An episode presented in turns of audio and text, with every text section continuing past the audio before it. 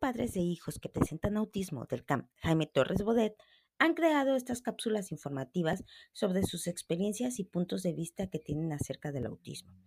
En este sexto episodio de la serie, Conociendo más sobre el autismo, hablaremos acerca de la importancia de llevar una dieta en mi hijo con TEA y cómo impacta en su aprendizaje.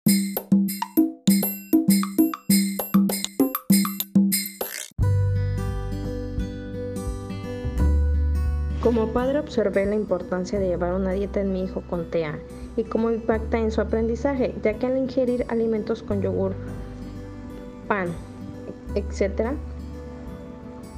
tiene alteraciones en su conducta, provocándole crisis de ansiedad, se autoagrede, brinca, corre con demasiada euforia. Al principio era muy selectivo con muchos de los alimentos, por lo cual se me hacía difícil llevar una dieta adecuada. Con el pasar del tiempo le he ido incorporando alimentos como verduras u otros que no comía de diferente manera para que lo vaya aceptando.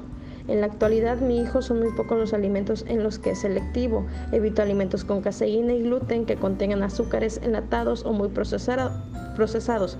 Incorporo maíz, arroz, amaranto, por ejemplo, aceite de cártamo, aceite de maíz, leche de arroz, coco.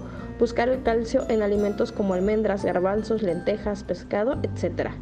Mi hijo tiene más estabilidad, no tiene alergias alimenticias, concentra más su atención, lo que le ayuda a mejorar en su aprendizaje y también tiene una mejor calidad de vida.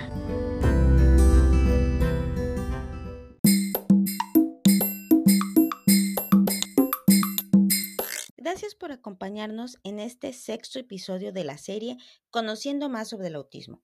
Y recuerda que el autismo es parte de este mundo, no es un mundo aparte. Conocerlo y comprenderlo significa enriquecerse. 2 de abril, Día Mundial de la Concienciación sobre el Autismo.